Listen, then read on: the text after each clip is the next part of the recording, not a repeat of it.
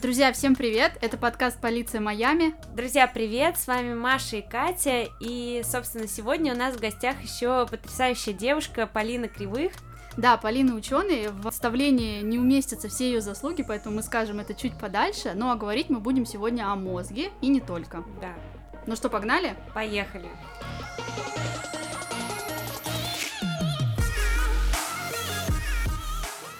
Как мы сказали, сегодня в гостях у нас Полина, и, как я уже сказала в начале, что у нее огромный список регалий, поэтому я сейчас их все зачитаю. Полина психофизиолог, окончила факультет психологии МГУ, спикер TEDx, преподает в высшей школе экономики, знает, как улучшить память, написала об этом книгу «Где мои очки» и другие истории о нашей памяти. Также Полина читает на- научно-популярной лекции в лектории «Синхронизация», и то, что э, я узнала очень интересное, у нее был курс эфиров на радио Маяк, моем любимом радио. Полина, привет. Привет, привет. Ты на самом деле согласилась э, на наш подкаст. Во-первых, спасибо тебе большое. Э, расскажи немножечко о себе, как ты хочешь э, представить себя, чтобы мы уже начали как-то тебя представлять нашим зрителям. Ты знаешь, зрителям. Зрителям, конечно. Слушателям. Инстаграм, Инстаграм зрителям. А, мне на самом деле страшно приятно, что мы с самого начала и правильно выговорили психофизиолог, а потому что у меня междисциплинарная специализация, очень часто меня обзывают нейрофизиологом, нейробиологом, просто психологом, а это все не то. То есть мы на самом деле начали абсолютно правильно, абсолютно корректно. А, наверное, здесь еще такая забавная история про самоидентификацию. То есть у меня первичная идентификация как ученый, и вторично уже как э, популяризатор науки. И в целом, мне кажется, все это соблюдалось.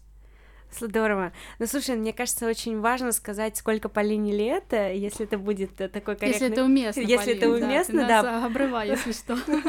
Потому что это то, что сказала Маша, это в целом очень, ну, как бы достаточно большой послужной список. Да, мы не знаем, кого вы себе представили, но перед нами красивая, прекрасная, да, молодая девушка. Да, это правда. И хочется сделать тебе комплимент, во-первых, потому что то, что собственно, я знаю тебя, и в тех условиях, в которых мы с тобой познакомились, э, это, конечно, удивительный случай, и в целом я... мне очень приятно, что... Подожди, раз ты упомянула эту историю, как вы познакомились, должен кто-то из вас ее рассказать. Чур не я. Да, мы познакомились э, с Полиной в летней школе, и мы были в одной команде, и Полина была достаточно таким интересным человеком, который выдвигал всегда очень удивительные э, идеи, и в целом как бы с ней было достаточно приятно общаться. Я все время занимала место на обеде, чтобы вместе пообщаться с Полиной. Да вообще давай построим а, наш, а, ну, как бы выпуск подкаста и скажем, в принципе, что мы будем сегодня обсуждать. Да, давай. Сегодня будем задавать немножко глупые вопросы, наверное, но хочется э, в целом узнать все подробно, да, досконально. Мы далеки от вот этой темы, от темы мозга. То есть мы знаем о ней только со стороны обывателя какого-то. А что такое обыватель? Это какие-то постики в Инстаграме и какая-то кладезь э, всей мудрости мирской ВКонтакте, статуса ВКонтакте. О, да. Где-то в таком стиле. Поэтому ты, пожалуйста, не удивляйся, что мы задаем самые глупые вопросы. Вот. Будем пытаться разбираться, хотя бы начинать. На самом деле э, мы прикрепим потом для наших слушателей. У тебя есть очень очень классная ссылочка, где перечислены различные материалы, да. Там, я думаю, что наши слушатели тоже много услышат э, для себя полезного из тех материалов, которые ты рекомендуешь по этой ссылке. У тебя есть какие-то любимые там материалы, с которых, может быть, стоит начать? Э, я очень люблю статью на Forbes, но думаю, что мы сегодня про нее еще чуть подробнее mm-hmm. поговорим, потому что она такая вот ответ э, на представление о мозге как раз вот для тех, кому стало это интересно и кто не знает, с какой стороны начать, с какой стороны подступиться. Mm-hmm. Да, то есть мы поговорим о мозге, потом еще у нас будет большой раздел да, по после этого у нас э, будет достаточно такой интересный раздел, который мы назвали Work-Life э, Balance, и мне кажется, всем, э, кто послушал наш предыдущий выпуск о работе, будет это очень интересно, собственно, как и нам. Полина, на самом деле мы хотим начать о твоей книге, которую ты написала. Я прослушала очень много интервью с тобой, которые ты давала, но хочу зафиксировать это в нашем подкасте, потому что не хочу ссылаться на разные источники и хочу сейчас все сразу прояснить. Расскажи, во-первых, о чем эта книга, чтобы не от меня это шло. а, книга про улучшение памяти. То есть мне захотелось собрать под одной обложкой в одну книгу разные лайфхаки по улучшению памяти, но не вот какие-то такие в духе бизнес-коучей серии «Йоу, ешьте вот этот продукт, и память улучшится без регистрации, смс, клика по ссылке», а что-то вот такое нормально научно обоснованное. Поэтому каждая глава книги — это рассказ в первую очередь про какой-то научный эксперимент, и потом уже идет практический вывод из серии вот по итогам этого эксперимента мы можем вот так вот улучшать память на практике, просто вот в жизни, в поле. Полин, вся эта книга сделана в формате комиксов. Очень, да, такой необычный формат, тем, что она еще и примечательна для читателя. Почему такой формат? Ну, во-первых, потому что информация в виде картинки с текстом запоминается лучше, чем просто стена текста. То есть это такая вот пасхалка в пасхалке, это книга про память, которая лучше запоминается за счет формы подачи. А, и, во-вторых, а, вообще поле научно-популярных комиксов, оно довольно так хорошо разработано, условно, на других языках, но наш комикс первый то есть первый такой науч-поп-комикс на русском языке. Поэтому это был такой э, своеобразный челлендж, захотелось попробовать. А были какие-то предыдущие, ну, то есть э, комиксы на других языках, где вы изучили вот в целом э, да, есть довольно много научно-популярных комиксов на английском, на французском, но в основном, конечно, на английском, что неудивительно. Их реально много. Причем а, мне, когда мы работали над вот этим комиксом, очень помог Матео Фаринелло. Он написал свой комикс, который называется Нейрокомикс. У нас он тоже переведен на русский. А, и было очень ценно именно видеть, что вот Матео постоянно сам что-то рисует, какие-то иллюстрации, объединяет их в комиксы, и что это вот, ну это его основная работа. Он научный иллюстратор плюс ученый, который вот иллюстрирует огромное количество статей. Для кого эта книга? А, мы любим смеяться, что это как набор Лего, от, условно, не знаю, 6-7, когда уже начинаешь читать, до 99 плюс и, и дальше. Специально крупный шрифт. А, мне кажется, мой главный фанат — это моя бабушка, которая прям всем показывает эту книгу, говорит, смотрите, смотрите, вот как можно мою память улучшать, и вы тоже улучшайте. А, но в целом, да, то есть она предназначена для всех, кому интересна тема памяти, то есть она подойдет детям, которые только вот начали интересоваться, может быть, психологией, человеком, чем-то вот таким, то есть им будет интересна именно форма подачи. А дальше я знаю, что мои студенты при подготовке к экзамену тоже читали эту книгу и говорили, ой, как здорово, как все классненько это запоминается, поинтереснее, чем учебник. И при этом, да, конечно, взрослым людям, которым тоже интересно что-то узнать про память, про то, как ее улучшать. Это все структурировано, подано, пусть и в формате комикса, им может быть немного непривычно, но для них такой тоже выход за рамки привычного, выход из зоны комфорта, понять, а как же это читать. Но мы специально не делали никаких сложных фреймов, то есть вот в художественных комиксах, тех же самых комиксах Marvel, да, или э, моего любимого Нила Геймана, там так называемые сложные фреймы, то есть когда у тебя каждая страница комикса — это реальная картинка, и вот там, там текст, в другом месте текст, и вот как-то это все перетекает, и какие-нибудь вот огромные фреймы, там, не знаю, диагон, а, какой-нибудь а, ромбовидной формы, в общем, все сложно, мы сделали все просто, у нас вот квадратики и текст, чтобы все, кто не знаком с, с комиксами, могли как-то быстро разобраться. У нас даже инструкция есть в начале комикса, в духе читайте слева направо, сверху вниз. Никаких отмазок о том, что э, только в детстве развивается память, развивается мозг, не остается, да? Можно брать и читать. Абсолютно, да. Так, слушай, ну вот э, вы написали эту книгу, собственно, мы оставим на нее ссылку. Я думаю, чтобы Конечно. все, кто нас послушает, обязательно могли ее э, скачать, э, скупить и прочитать. Расскажи вот э, самые важные, наверное, правила, как запоминать. Я, так как я смотрела mm-hmm. все твои интервью, я знаю уже приблизительно все ответы. Катя, применяешь? Ну-ка, сознавайся. Давайте я перед тем, как Полина расскажет, там несколько приемов, mm-hmm. я расскажу один, который мне запомнился, опять же, вот э, из твоего интервью.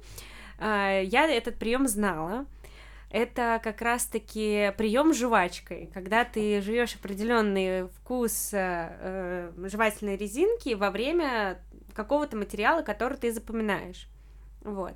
Я не прибегаю к этому и никогда не прибегала только потому, что я слышала, вот, Полин, как раз опровергни или согласись, э, я слышала, что, э, опять же, э, когда ты жуешь какое что-то, ты можешь съедать а, съедать, да, условно, свои знания. То есть ты как будто ну, то есть ты запоминаешь определенный момент, но это не, не, а, не остается на, на, на долговременную память. Смотри, давай по очереди сначала с жвачкой, потом с жеванием. А, мятная жвачка работает, пока она сохраняет вкус. То есть реально ее нужно жевать там не все то время, что ты готовишься к чему-то или что ты учишь, а вот минут 10, не знаю, насколько ядреные сейчас мятные жвачки выпускают, но мне кажется, минут 10-15 это некоторый максимум. А по поводу зажевывания информации, это чуть более новая а, концепция и теория памяти, которая у нас сейчас есть она предполагает, что наша рабочая память, то есть та память, которую мы используем вот прямо сейчас, чтобы хранить ту информацию, которую оперируем в моменте, что она включает в себя такие страшные структуры, как фонологическая петля и вербально-пространственный блокнот. И вот э, как раз пространственный блокнот — это то, что мы себе мысленно представляем, а фонологическая петля — это как раз включение речи, вот этого внутреннего проговаривания в процесс запоминания. И, в принципе, есть данные, которые показывают, что если рот действительно прям вот занят, ну, то есть, например, человек просто ест во время обучения постоянно, то это может повлиять на то, что он хуже информацию запомнит. Но это не вопрос переноса из кратковременной памяти в долговременную. Это вопрос чисто сохранения в рабочую моя точка. Я изучаю китайский язык, и для того, чтобы запоминать китайские иероглифы, я трачу уйму времени, если честно, потому что просто э, завидую людям, которые могут просто посмотреть на этот иероглиф и запомнить его на всю жизнь. Для того, чтобы мне что-то запомнить, мне надо 10 раз его э, прописать. Вот, собственно, мой вопрос заключается в том, э, как ускорить этот процесс, потому что мой процесс достаточно долгий, для того, чтобы мне запомнить хоть один иероглиф, мне надо прописать его, но от 10 раз, и рукой, проговаривая, и потом еще 10 раз его повторять, и вообще никогда не запоминать. Вот есть какой-то, типа, ускоренный вариант, типа, как, держи, вот книжку прочитай, и все будешь знать. Ну, смотри, с иероглифами сложно, потому что это непривычный для нас способ кодирования информации, то есть кто-то это выучивает в детстве, детстве, если он учит, да, там, китайский, японский, а, но для нас это новая сложная система знаков, поэтому я думаю, что, к сожалению, тут нет какого-то упрощенного, ускоренного способа, кроме как действительно прописывать, и, может быть, здесь сработает техника, как я английский учила, понятное дело, что это немного другое, но это чисто для иностранных языков, что вот ты учишь какой-то иероглиф, ты его прописываешь, и после этого сразу проговариваешь, как он произносится. Если это, например, конкретное слово, например, не иероглиф, а слово, то ты еще проговариваешь, как оно переводится. То есть ты не просто механически пишешь, а сразу еще закрепляешь значение и произношение, угу. как вариант. То есть Э, короткого пути нету. Да, мне кажется, короткого пути Без регистрации СМС тебе же сказали да. в самом начале, это, это другие книжки, это не наука. Полин, ну ты вот написала книгу, ты ведешь лекции, расскажи, э, какие твои любимые методы запоминания, вот какие самые интересные факты о памяти? Смотри, я довольно много использую мнемотехник, причем использую их как-то интуитивно, то есть это довольно автоматически происходит. Конечно, какие-то я использую осознанно. У меня до сих пор где-то на стене ВКонтакте висит прекрасная история про Винни-Пуха и Пятачка, который описывает разные виды бреда к экзамену на втором курсе по клинической психологии. Там прям вот э, целая cool story. Мы даже не постеснялись переслать ее преподу, он заценил. А, то есть, да, какие-то мнемотехники, они вот просто вылезают абсолютно ассоциативно, то есть я не трачу время на придумывание ассоциаций, это очень здорово, то есть это какой-то вот ресурс мне экономит, но при этом а, можно и сознательно ассоциации придумывать, информация будет лучше закрепляться. Это твой любимый метод, да? Ну, мне кажется, это основное. Не то чтобы любимый, он скорее максимально привычный. Хотя на маленькие объемы информации у меня хорошо работает механическое повторение. Но это персонально моя особенность.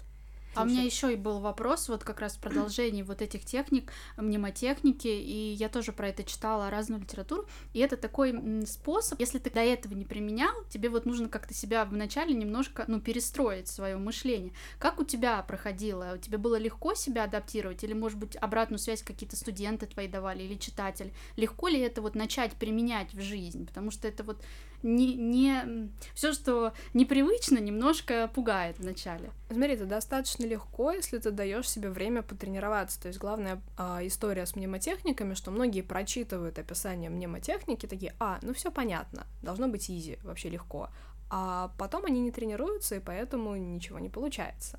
Но в то же время, если вот э, ты решаешь, что окей, я хочу использовать вот эту мнемотехнику, я придумываю себе, например, номерные ярлыки, то есть что у тебя каждая цифра ассоциируется с каким-то визуальным образом, похожим а, просто вот внешне, например, что двойка — это лебедь, или, например, а, рифмованная, например, один апельсин, ну, то есть вот что-то такое можно себе придумать, и, конечно, нужно время, чтобы вот это механически выучить, вот эти самые ярлыки.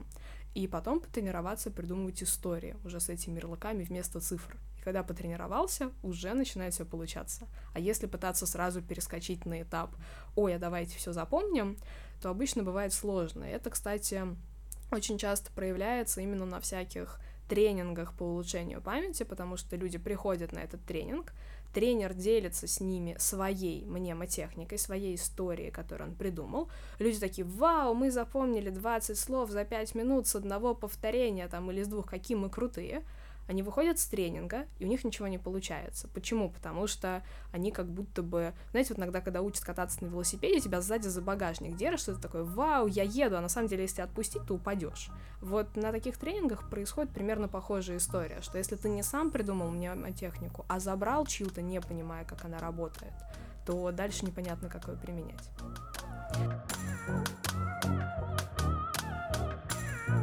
Разговорились о памяти вообще, собственно, как запоминать, но мы не сказали самое главное. Я думаю, что всем это известно, но хочется все равно как бы углубиться в этот момент. Как работает наша память и как сделать так, чтобы растренировать память. И, наверное, самый мой финальный вопрос будет о том, действительно ли наша память безгранична или есть какие-то границы. Хорошие новости в том, что память действительно бесконечна. Можем сохранить насколько угодно информации, хоть все диалекты китайского сразу, если очень будет нужно. А когда мы говорим память, это вот насколько я знаю концепция краткосрочная, долгосрочная, это как бы правда, да? Смотри, сейчас маленькая смешная ремарка, как ага. определить специалиста, который занимается изучением памяти, от специалиста, который не занимается изучением памяти. От специалиста, который смотрит картинки в Инстаграме. Да, да. Кратковременное, долговременное это прям, ну, какой-то устоявшийся такой профессиональный прикол, как вот бывает ударение, да, что компас и компас у моряков, вот кратковременное, долговременное, и вы такой, я в теме, как ага. бы все, я, я на волне. Когда кто-то говорит краткосрочное, все, вот просто все коллеги, мы так синхронно морщимся немножечко, такие, э, чувак. О, у нас началось развенчание мифов. Вот, когда мы говорим про память, мы э, говорим про память как про когнитивную функцию, то есть про способность сохранять, структурировать, извлекать и забывать информацию в целом. Дальше можно уходить в какие-то классификации памяти, и разбивка на кратковременную и долговременную — это одна из возможных классификаций. Но и то, и то, конечно, память, просто с разным промежутком хранения. А как память работает? Это огромная сложная тема, то есть реально вот даже э, я занимаюсь не памятью в целом, меня интересует конкретно взаимосвязь рабочей памяти с вниманием, то есть не всей памяти, а вот маленького кусочка, и даже в этом маленьком кусочке есть несколько конкурирующих теорий, и я, например, принадлежу там э, к сторонникам одной теории, на конференциях мы можем условно диспутировать с, с теми, кто поддерживает другую теорию, то есть у нас нет какой-то абсолютной истины до сих пор, поэтому в целом можно действительно сказать, что вот м, важная такая общая идея про память, что есть процессы сохранения информации, есть процессы извлечения, и они разные.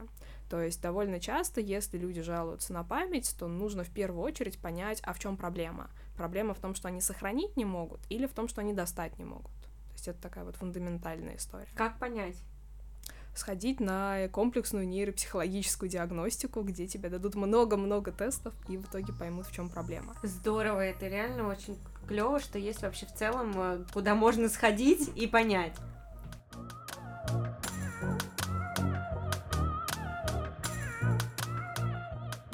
Перейдем к мозгу. И вот э, первое, с чего хотелось бы начать, э, это сейчас такая тема, ну, можно сказать, она, может, не сейчас, уже какое-то время, хайповая достаточно, да, вот как ты э, говоришь, что как отличить инстаграмного от, от ученого настоящего. Так вот, читаю всякие вот эти вот статьи про мозг, складывается впечатление, что мозг все время хочет тебя как-то обмануть. То он там не так воспринимает чьи-то эмоции, то он не туда запоминает. И, в принципе, такой вопрос, мозг, он вообще наш друг или враг? Или мы все время с ним боремся? Ну, технически мы это наш мозг, как, mm-hmm. как любят говорить некоторые коллеги. А здесь есть очень сложная проблема дуалистичности, это такой чуть более философский вопрос, но вот современная тенденция, вот этот интерес к мозгу, он э, приводит к тому, что мы воспринимаем мозг как что-то отдельное. Из серии вот есть я, как личность, да, как человек, и есть еще мозг. И вот почему-то они разносятся на вот два разных объекта, и это очень забавно с философской точки зрения, потому что, ну, вообще-то, как бы наш мозг — это мы, и, может быть, мы чуть, безусловно, мы чуть больше, чем наш мозг, но все таки Поэтому каждый раз, когда возникает вот этот вот нарратив, вот эта идея, что я против собственного мозга, там, мой мозг меня обманывает, там, мой мозг что-нибудь не то мне говорит, это всегда вот этот вот дуализм, который, на самом деле, снимается именно тем фактом, что вообще-то твой мозг — это ты. Ну, то есть нет никакого вот обманывания и так далее. Надо понимать, что мозг работает по довольно сложным принципам, а, безусловно, зрительные иллюзии, они возникают на уровне мозга, то есть на уровне обработки информации в зрительной коре, и довольно часто все вот эти вот ошибки, которые преподносятся, да, как какая-то э, история, вот именно связанная с мозгом, это, это норма, то есть мозг в норме так себя ведет, и нет ничего плохого и неправильного в том, что это происходит, это вот э, наш такой, наша особенность такая. То есть мозг мог сформироваться как-то по-другому, тогда бы мы обманывали себя в чем-то другом, воспринимали бы что-то по-другому есть это исключительно эволюционно-когнитивная история. Нужно как-то адаптироваться, принимать это, брать во внимание вот эти особенности, то есть как с ними жить, как их воспринимать обычному человеку, не ученому, а обывателю. Ну, реально, обычно проблем никаких не возникает. Ну, то есть я вижу потенциальные какие-то моменты, на которые стоит обратить внимание. Это некоторые феномены из социальной психологии, в которых мозг, безусловно, тоже задействован. А, мне, например, очень а, важным кажется говорить об эффекте свидетеля и о диффузии ответственности. Если человеку становится плохо в каком-то общественном месте, чем больше народу находится вокруг, тем меньше вероятность, что ему помогут. И это вот такая социально-психологическая ошибка, потому что каждый, кто проходит мимо, думает, ему поможет кто-нибудь другой, и идет дальше мимо. В то время как если там э, человек один на улице, вот он идет по ней и видит, что кому-то стало плохо, он понимает, что переложить ответственность просто не на кого, он поможет сам. И прелесть э, вот этого феномена, который является диффузией ответственности, в том, что если один раз о нем рассказать, то люди уже это понимают. И оказываясь в похожей ситуации, они уже знают, что так, а я не, не должен проходить мимо, потому что все так подумают, и в итоге никто человеку не поможет.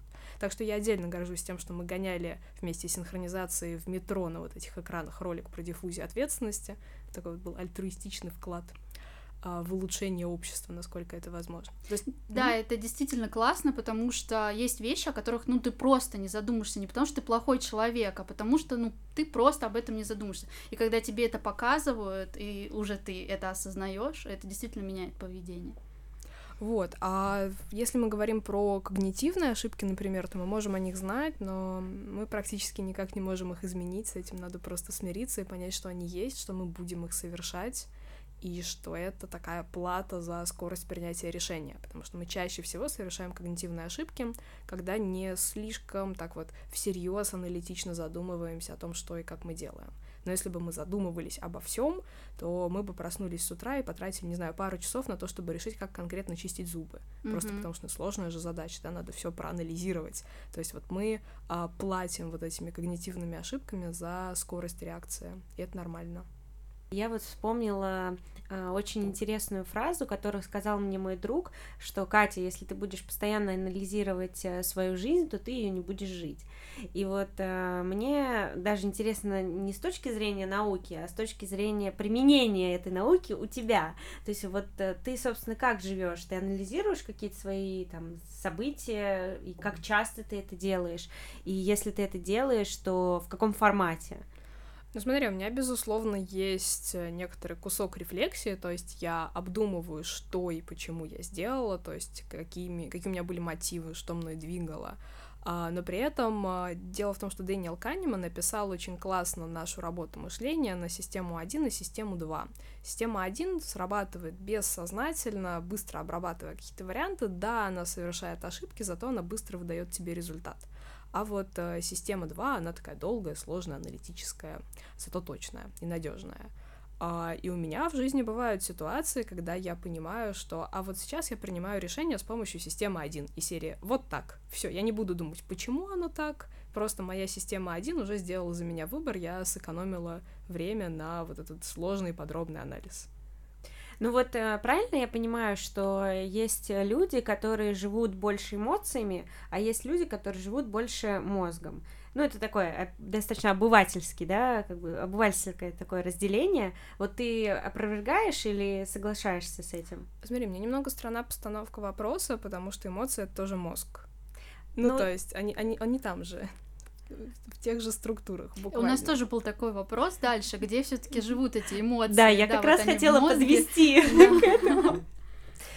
А вы смотрели мультик «Головоломка»? Да, да. Вот я, на самом деле, очень люблю, как там показаны эмоции, потому что, в принципе, у них был неплохой научный консультант, и они довольно так хорошо все нарисовали. А идея в следующем. Если мы пытаемся понять, где эмоции находятся в мозге, то обычно мы помещаем их в лимбическую систему. Это такие подкорковые структуры головного мозга, которые в целом вот, по большей части отвечают как раз за проявление эмоций. Хотя, конечно, другие корковые структуры тоже связаны с проявлением эмоций, иначе мы бы просто их не могли осознать, проговорить и так далее.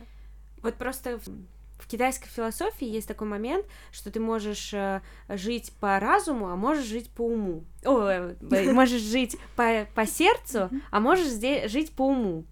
Вот поэтому мне было интересно. То есть есть э, люди, вот я всегда себя причисляла к тем людям, которые живут больше по сердцу. То есть вот есть какая-то эмоция, и ты такой порыв, идем.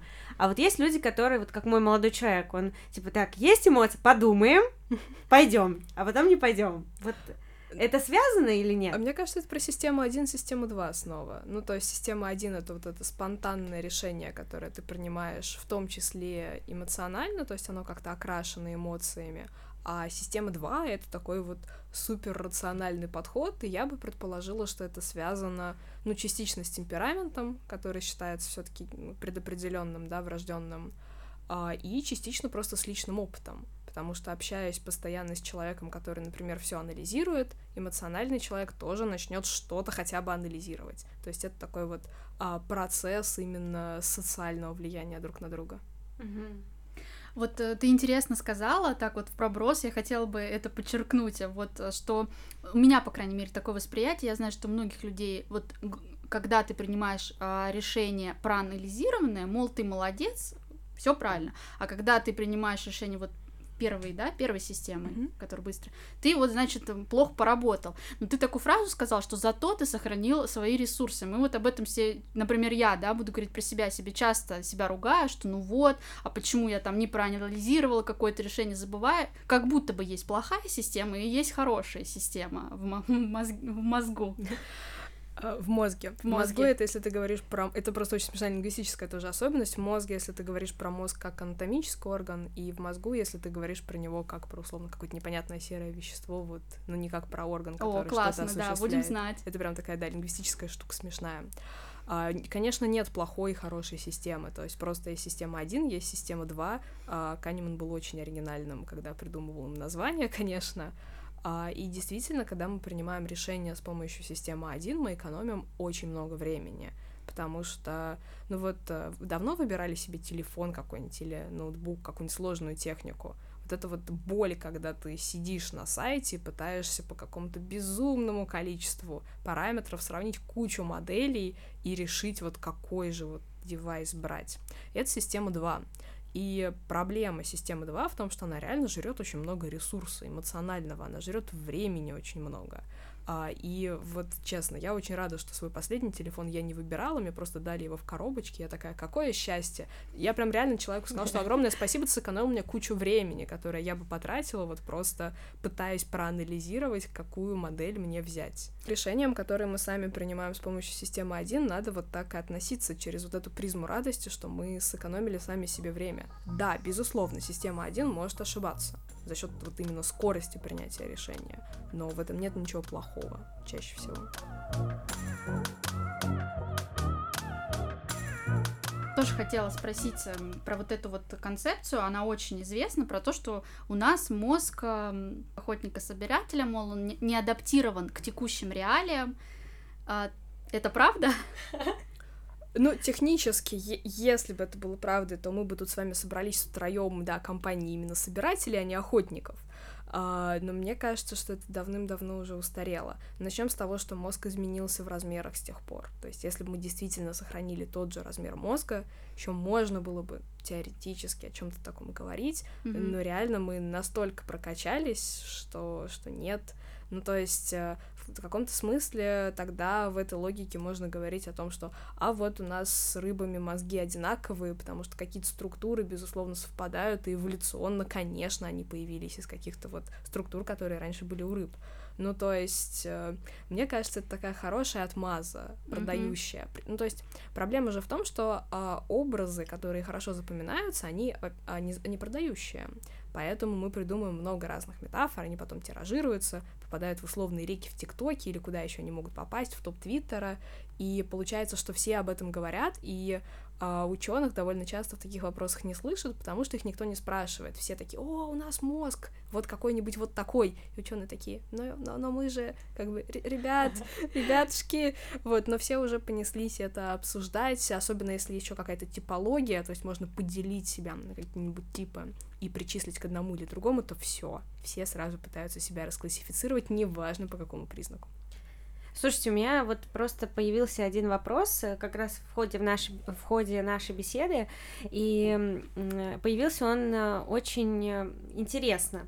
Я, как обычно, листала там ленту своего инстаграма, и у меня одна знакомая выложила пост про квадратных детей.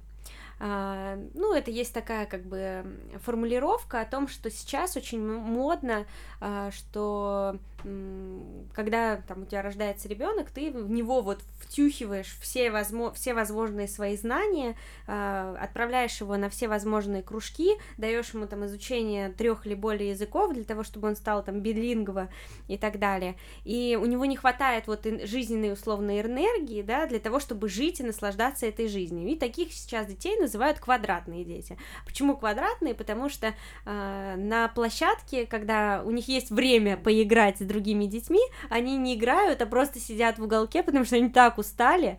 И э, есть э, как бы другое определение круглые дети, да, которые, в которых вообще э, не родители ну, там, условно, да, не вкладываются, но они оставляют их в покое, и эти дети просто э, вот развиваются.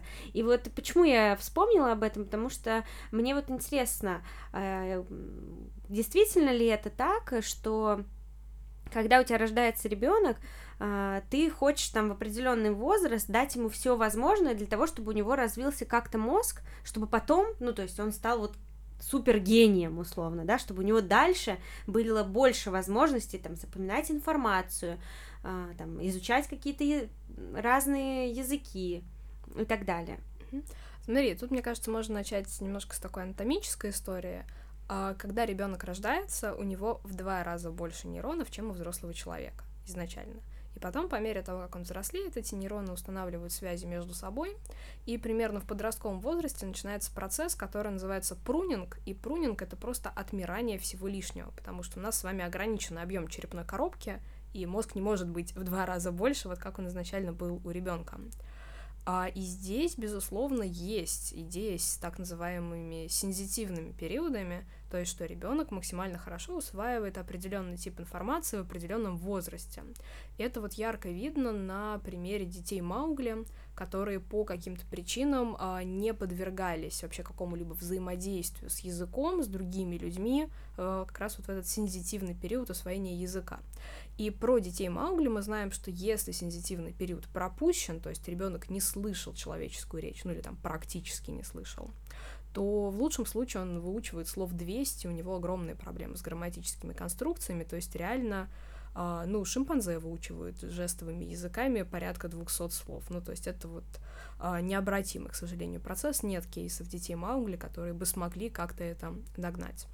А, но при этом мозг ребенка, он действительно очень направлен а, на получение какой-то новой информации, и мне кажется, часть вот этой вот а, проблемы, о которой говорят родители, она в том, что в ребенка действительно можно впихнуть бесконечное количество информации. Реально, память безгранична, можно а, образовывать, впихивать и так далее, но нужна какая-то грань, нужно какое-то вот равновесие, потому что если мы посмотрим на любую периодизацию детского развития, там есть определенные периоды, когда для ребенка ведущей деятельностью является общение, общение с другими взрослыми или общение со сверстниками.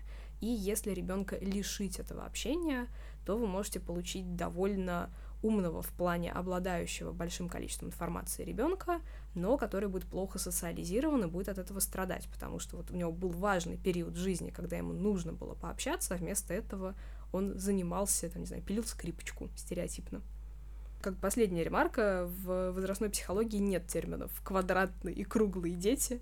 Да-да-да, это, это... Это так, на всякий случай. Конечно, это термин Но метафора создан, забавная. Это термин создан как бы обывателями, абсолютно э, сделан для того, чтобы как бы условно родители отпиливают эти углы, да, делают их более острее, mm. а не просто там говорят милый, иди играй. Просто, просто расслабляйся. Ну вот игра, ну как бы истина где-то посередине, то есть говорить, что просто иди расслабляйся, это тоже не очень здорово, потому что развивающие игры, они неспроста есть, они э, действительно помогают как-то вот лучше сформировать нейронные связи. Там есть какие-то безумные цифры в духе, что у ребенка в возрасте двух лет а, за секунду образуется порядка 700 новых связей. Ну, то есть вообще какое-то космическое количество связей образуется, и этим, ну, как-то грех не воспользоваться. Главное, не перепользоваться. Ну, собственно, Полина, мы подвели такой как бы итог. Хотелось бы последний, наверное, вопрос задать о мозге. Как можно практически, собственно, использовать э, знания о мозге об обычному человеку? И расскажи свой опыт, э, куда вообще движется а, вот эта индустрия а, ну, смотри, про использование на практике это такая довольно сложная тема, потому что все на хайпе, и есть даже очень смешной феномен, который называется Brain Image Bias, который показывает, что если тебе дают какую-то информацию, какую-то статью, прикрепляют к ней картинку мозга, причем это может быть мозг кролика, ну, то есть часто так делают, а все равно люди больше верят информации в этой статье. В этом и смысл Brain Image Bias, что видим изображение мозга, сразу больше верим. Поэтому появляется огромное количество каких-то так себе советов по улучшению мозга, по прокачке мозга. Главное, картиночку мозга прикрепить, и все сразу начинают этому верить. А, это большая проблема именно вот а, конкретно психофизиологии, нейробиологии, в принципе, всех нейронаук, а, потому что именно реально научно доказанных лайфхаков не так много. Даже вот про память, да, как бы их было ну, пришлось подумать, чтобы выделить именно максимально такие практически применимые и не слишком сложные для объяснения. И главное, как-то более-менее доказанные каким-то большим количеством статей. Если мы говорим просто про мозг в целом, это гораздо, тема гораздо больше, и реально каких-то супер практических лайфхаков нет, то есть надо смотреть в какие-то отдельные сферы. То есть память это же тоже про мозг, а внимание это тоже про мозг. А какая-то вот общая прокачка когнитивных функций, а, профилактика болезни Альцгеймера. Это все тоже про мозг, то есть там уже нужно уходить в отдельные какие-то конкретные темы. А если говорить про то, куда движется вообще вся область в целом, у нас есть э, большой такой проект, который называется Human Brain Project, там больше 200 лабораторий, огромное количество ученых, и смысл в том, что мы пытаемся изучать мозг на всех уровнях, от молекулярно-биологического, от ДНК, а, до клеточного и уже до мозга как целого органа. И вот на всех этих уровнях пытаемся как-то понять, как все между собой взаимосвязано, как это работает, какие-то компьютерные модели тоже строить, что оказалось не так просто, как казалось на первый взгляд. То есть вот основное направление — это такая максимальная междисциплинарность, пересечение с какими-то другими областями в попытке понять, а что же там происходит.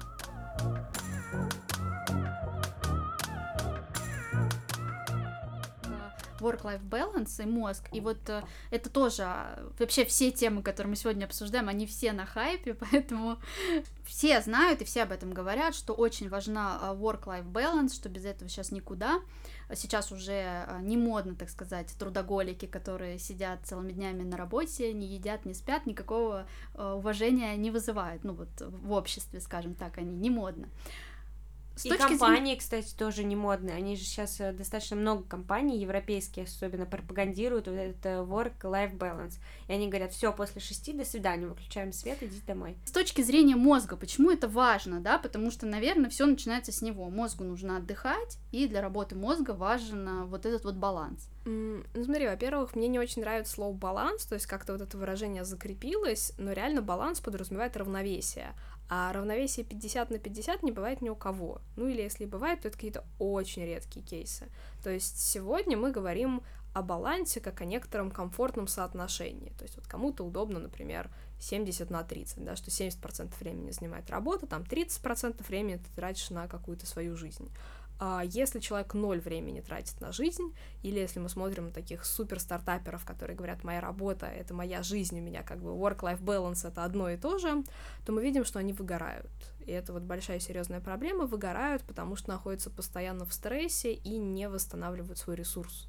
То есть здесь ресурс — это такой собирательный термин, который одновременно включает в себя и какие-то психоэмоциональные ресурсы, ну, потому что ты все равно переживаешь, какую-то энергию на это тратишь, так и какие-то а, именно физиологические ресурсы, потому что когда у нас выделяются гормоны стресса, организм переключается в такой а, максимальный режим, что нужно или бить, или бежать. Эта вот формулировка «бей или беги», она у нас осталась а, в прошивке на уровне гормонов стресса, и поэтому, если человек не соблюдает комфортный для него work-life balance, то он просто исчерпывает ресурсы своего организма. Ну вот как если пить энергетик, то он не дает тебе энергию, а просто заставляет организм отдать из накопленных запасов какую-то энергию. Вот так же происходит и с несоблюдением work-life balance. Какое-то время человек со стрессом справляется, словно беря ресурсы как-то вот взаймы из будущего, а потом этот склад кончается. Вот ты сказала о том, что для каждого человека это разное соотношение, да, у кого-то 50 на 50, 70 на 30 и так далее. А как вот понять, прислушиваться к себе или есть какие-то вот общие такие маячки, когда там человеку нужно сказать себе стоп? Или есть какой-то тест, может где-то пройти его? А, ну, в принципе, да, есть разные способы диагностировать выгорание, то есть э, я бы советовала обращать в первую очередь внимание именно на это. Основные маячки — это, конечно, постоянное ощущение усталости — и проблема в том, что человек, когда начинает выгорать, он по-прежнему еще какое-то время работает. То есть он продалбывать дедлайны и там совсем уже не справляться, он начинает позже, на более поздних стадиях выгорания. А на ранних стадиях он просто очень задолбан. Вот это вот постоянное перманентное ощущение усталости. И если оно происходит, то есть если вы понимаете, что это не связано с каким-то конкретным проектом, потому что у всех бывают какие-то вот авралы, да, там сроки горят, вот сейчас там две недели или месяц ударно проект заканчиваем, потом выдыхаем. Вот если вот этого выдыхаем не наступает, если есть постоянное ощущение задолбанности, то это тревожный звоночек, что, может быть, человек выгорает. И, конечно, лучше отловить это на ранних стадиях, потому что если человек сильно выгорает, то там не поможет уже простой отпуск, просто отдохнуть. А если выгорание совсем сильное, вот такой вот яркий пример для меня, а, что если люди выгорают, прям вот совсем-совсем выгорают, им приходится менять сферу деятельности. Например, многие сотрудники благотворительных фондов, если они выгорают вот прям условно до конца сильно, они понимают, что они больше не могут вообще работать ни в каком другом благотворительном фонде, вообще в сфере благотворительности.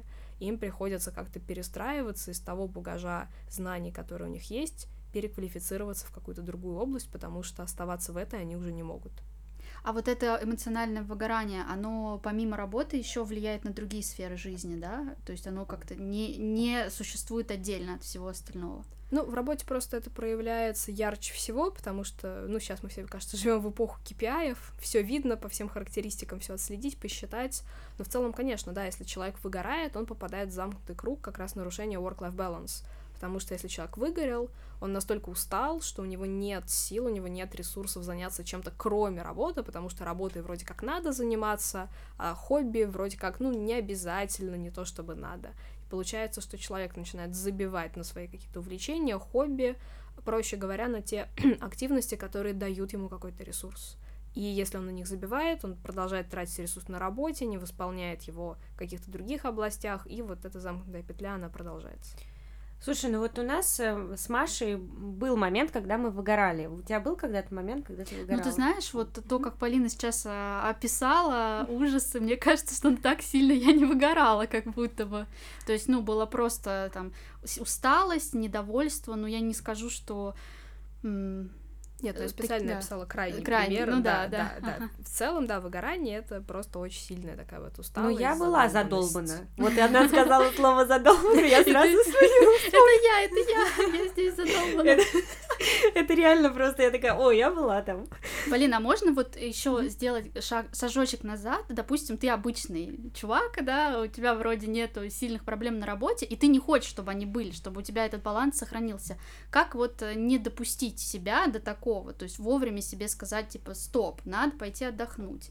Как-то следить за этим. Мне кажется, эта история в первую очередь про осознанность, про внимание к себе. Вот как мы любим с коллегами повторять, что к себе нужно нежно. А, просто, а, ну, как бы современная культура, она диктует нам, что мы все должны быть такими супер достигаторами, которые, по-моему, вообще не спят, может быть, даже не очень-то едят, и только вот работают, работают, работают. И огромное количество историй успеха, они звучат как из серии «Я спал на полу три часа, работал на трех работах, вот теперь я здесь, на вершине пищевой цепочки». А, И проблема в том, что вот эти истории успеха, они тиражируются, и вот только в последнее время, как мне кажется, начинают набирать какую-то вот популярность истории именно преодоления серии все было плохо, там у меня все разрушилось, ничего не получалось, я как-то вот погрустил, потом собрался и что-то сделал. И мне это кажется очень важным, потому что вот этот вот прессинг э, достигаторства, такого вот сверхчеловеческого, он на нас всех очень давит. И никто из нас не может этому соответствовать. Это просто нереально. Значит, нет, как это реально? Можно, конечно, пожить в таком темпе лет 5-10, заработать свой первый инфаркт в районе 30 и уйти на, заслуженный, на заслуженную пенсию, просто уже по а, больничным каким-то. Испортить отношения со всеми окружающими людьми. И больше не вернуться к своей работе. Ну, это, кстати, тоже вариант, потому что а, у нас в области эмоций есть такая интересная теория, называется теория агрессии и фрустрации, которая означает, что если человек фрустрирован, то есть вот ему грустно, он задолбан, он чем-то недоволен, он обычно становится довольно агрессивным и срывается на всех остальных. Что делать в этом, в этом случае? Какой вот практический совет, когда вот ты выгораешь, что делать? Отдыхать?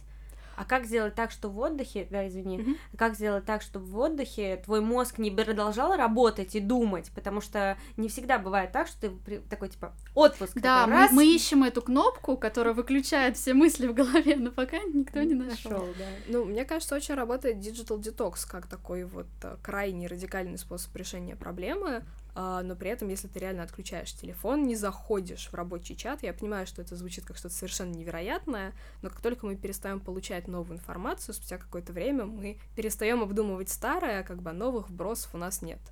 Мы вот нас со студентами в декабре сделали всей, всеми двумя, по-моему, даже группами Digital Detox, когда ровно день не заходили вообще ни в какие социальные сетки. Один день доволь- помогает?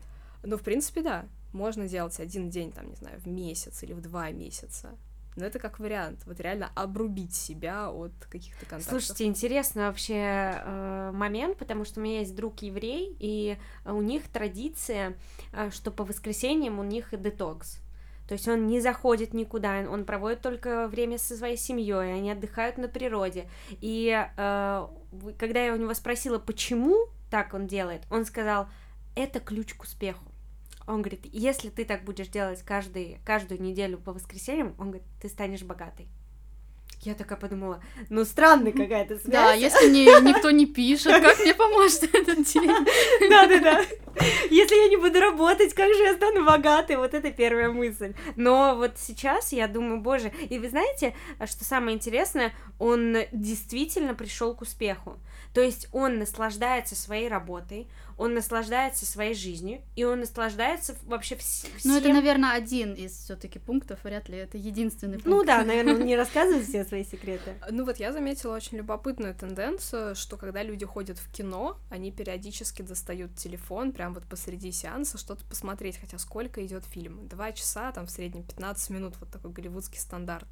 А, мой лайфхак в этом плане, я очень люблю ходить в театр, ты приходишь в театр, это минимум три часа, пусть и с антрактом, но мне кажется, это такой сговор театров, в них обычно очень плохо ловит интернет, мобильная сеть, поэтому ты просто такой, я наслаждаюсь, я вот в моменте, я в процессе никуда не захожу.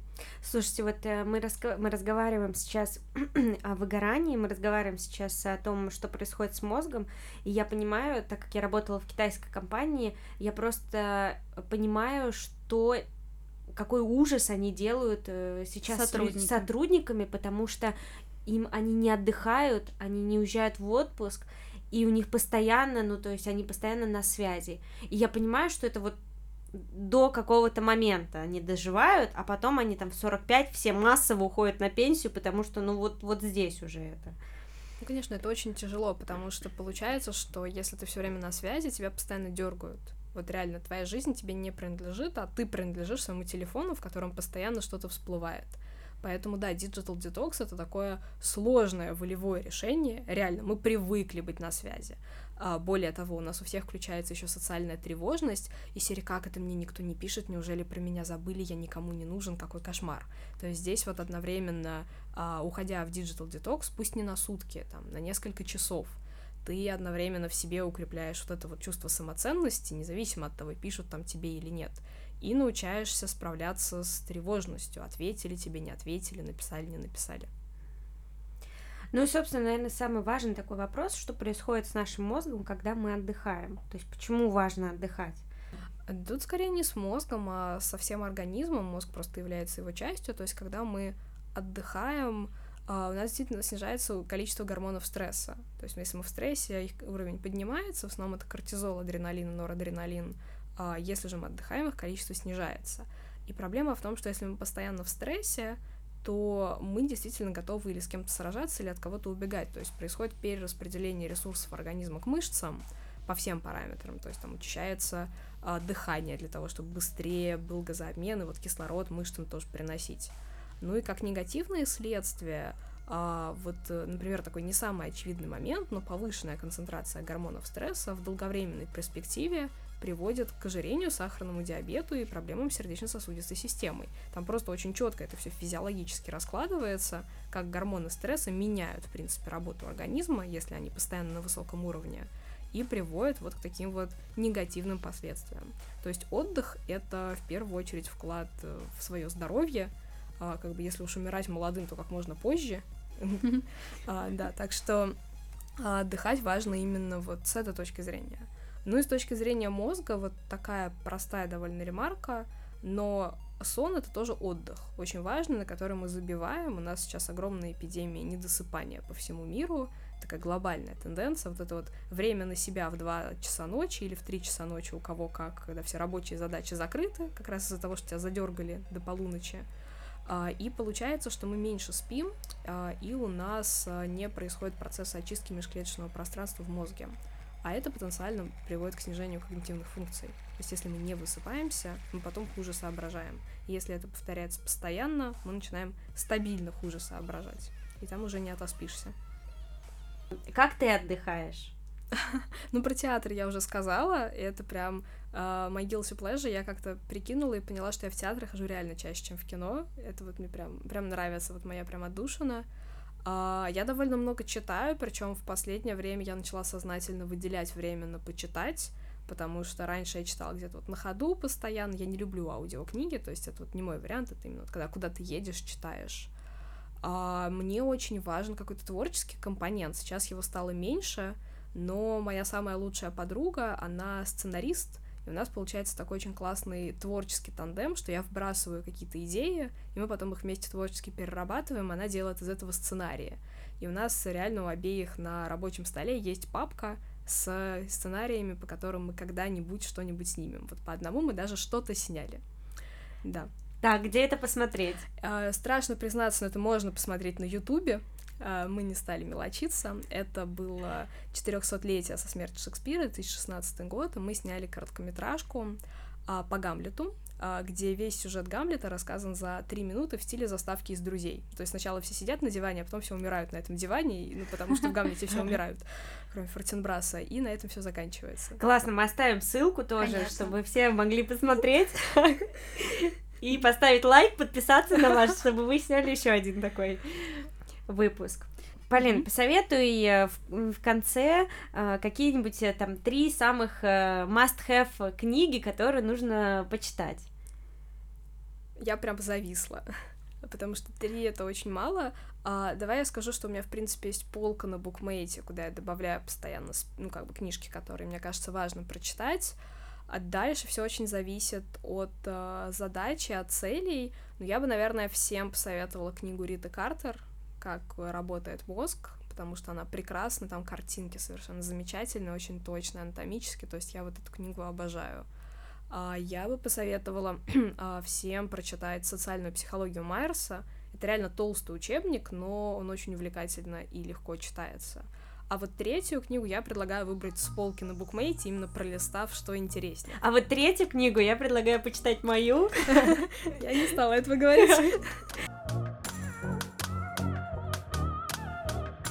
Ты, наверное, сталкивался с, эти, с этими книгами, которые претендуют на научность, но на самом деле далеки от нее. Вот что точно не стоит читать и как бы думать, что это правда? Есть какие-то? Вот здесь сложно, потому что есть некоторые книги психотерапевтические, которые, с одной стороны, кому-то могут навредить, кому-то могут, наоборот, как-то очень извращенным способом помочь. А, поэтому я бы однозначно не советовала читать книги, именно написанные не учеными. То есть, если вы понимаете, что там вот книгу про условные отношения написал какой-то блогер без психологического образования, то насколько, ну, как бы уверены ли вы, что вам нужна какая-то вот субъективная точка зрения какого-то человека, если вы правда хотите в этом разобраться, лучше взять нормальную книжку какого-нибудь социального психолога, их правда хватает, они прекрасно написаны. То есть я бы советовала ориентироваться именно на образование автора и смотреть, что он знает, как бы, что он может рассказать, а что, скорее всего, не может. Да, классный совет. Не поленитесь загуглить автора, кто он вообще. Лина, огромное спасибо. Очень много всего интересного. Есть о чем подумать, что почитать. Мы все ссылки прикрепим. А, хочется обратиться к нашим слушателям, да, конечно же, чтобы они подписывались, оставляли нам а, конструктивную свою обратную связь. Мы всегда к ней открыты. А, пишите, какие, какие мифы Полина развенчала сегодня для вас, чтобы мы с Катей не чувствовали себя в одиночестве такими верящими всему в Инстаграме. Да. Друзья, спасибо большое за то, что вы послушали этот подкаст. Полина, спасибо большое, что ты пришла, поделилась с нами вообще, собственно, своим мнением, а, рассказала нам подробно, как устроен мозг, как устроен память. Почти подробно, но мы просто вытащили Мне кажется, все, что это, можно. Это, это далеко, это такая огромная тема, которая развивается прямо сейчас. Да, ну хорошо, спасибо, что ты позволила дотронуться до нее и открыть какое-то окно вот э, в этот большой мир. Я думаю, что все кто послушал, получили истинное удовольствие, собственно, как и мы сегодня. И, э, друзья, если вы захотите как-нибудь нас отблагодарить, поставьте оценку в нашем подкасте, напишите отзыв и подписывайтесь э, на наш инстаграм. Ура, ура. Всем пока. Пока, спасибо.